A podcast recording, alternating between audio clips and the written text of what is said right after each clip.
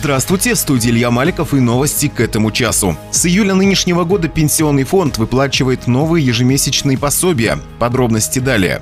Про главное. С июля нынешнего года Пенсионный фонд выплачивает новые ежемесячные пособия. На Кубани размер пособия одиноким родителям составляет 5557 рублей в месяц на ребенка, а выплата беременной женщине – 6149 рублей. На выплату имеют право семьи с низким доходом, беременные женщины, которые встали на учет в медицинскую организацию в ранние сроки беременности до 12 недель, а также одинокие родители, то есть второй родитель умер, пропал без вести, не вписан в свидетельство свидетельство о рождении, либо одинокие родители, получающие алименты при наличии судебного решения о выплате алиментов на ребенка, детей в возрасте от 8 до 16 лет включительно. Доход семей в расчете на одного члена семьи не должен превышать прожиточного минимума в регионе. На Кубани это 11 397 рублей. При назначении оценивается и имущество семьи, квартиры, машины, земельные участки, а также используется правило нулевого дохода. Оно предполагает, что пособие назначается при наличии наличии у взрослых членов семьи заработка, а отсутствие доходов должно быть обосновано объективными жизненными обстоятельствами. Подать заявление можно через портал госуслуг либо в клиентской службе ПФР по месту жительства. Заявления рассматриваются в течение 30 рабочих дней. Уведомление о вынесенном решении при продлении срока рассмотрения заявления или необходимости исправления заявления приходит в личный кабинет заявителя на портале госуслуг.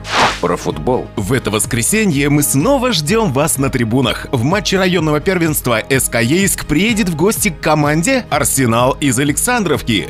На начало игровой недели наш соперник располагался на пятом месте, провел 19 матчей и набрал 30 очков. В силу того, что СК Ейск принимал участие в Кубке губернатора Краснодарского края, мы сыграли лишь 16 матчей в первенстве, набрали в районном турнире 39 баллов и занимаем третью строчку таблицы. И обеим командам нужны очки. Это значит, что мы вновь увидим огненный футбол. Синоптики обещают, что 24 октября дождя не будет, однако температура воздуха не поднимется выше 8-9 градусов тепла. Так что одевайтесь теплее и приходите поддержать нашу команду. Мяч в игре в 15.00 про спорт. В спортивном комплексе «Юность» прошел первый этап спортивных игр «Спорт против наркотиков». Участниками спортивных игр стали 60 школьников 2006-2009 годов рождения, школа номер 2, 5 и гимназии номер 14. По итогам игр победу одержали команды школы номер 2 имени Героя Советского Союза Лепидевского. Они примут участие в зональном этапе соревнований, который состоится 12 ноября этого года в спортивном комплексе «Солнечный».